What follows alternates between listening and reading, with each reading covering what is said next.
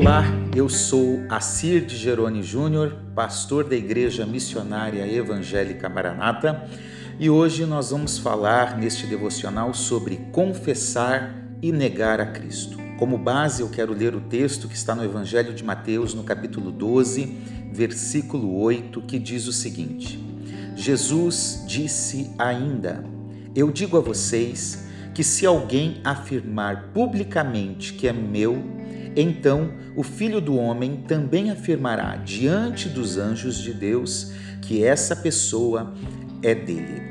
Você já foi testemunha em favor de alguém? Testemunhar exige muita seriedade.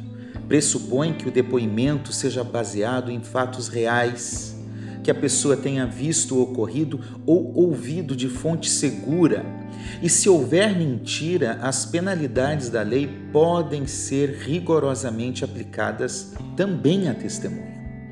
Certa vez, Jesus conversou com seus discípulos sobre o que implica ser uma testemunha, ressaltando a existência de dois tipos: aquelas testemunhas que falam contra e aquelas testemunhas que falam a favor do Mestre.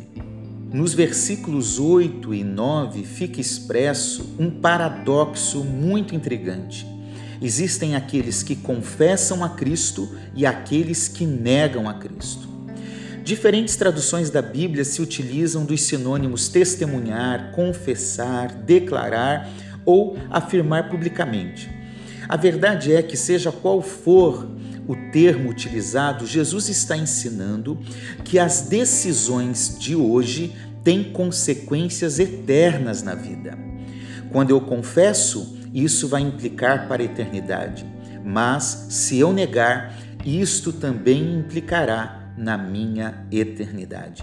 A escolha imanente, ou seja, aquela dentro do coração, aquela da consciência, tem efeitos transcendentes Lucas, capítulo 9, versículo 26 diz: Pois quem se envergonhar de mim e das minhas palavras, dele se envergonhará o Filho do Homem, ou seja, Jesus, quando vier na sua glória e na glória do Pai e dos santos anjos.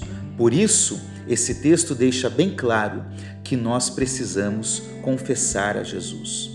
E é por isso que, de forma objetiva, Jesus está afirmando que o testemunho na terra resulta em reconhecimento no céu.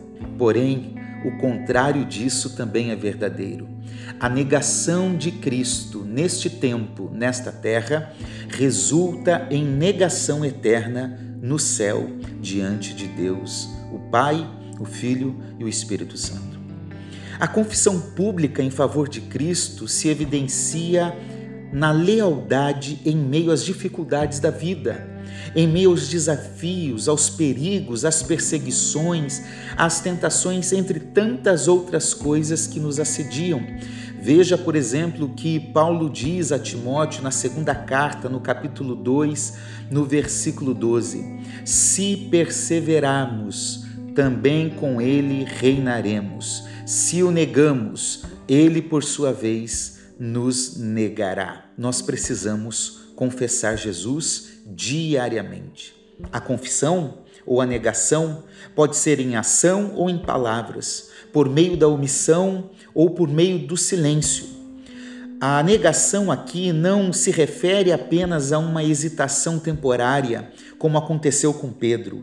Pelo contrário, Trata-se de uma escolha definitiva que nega Jesus por causa do medo, da vergonha, do desprezo ou das ilusões deste mundo. Por isso, meus irmãos, a grande lição deste ensino de Jesus é que a confissão, como um ato público, exige compromisso e coragem, indo muito além do discurso. Trata-se de uma escolha decisiva para os discípulos que querem seguir o Mestre. Vamos orar?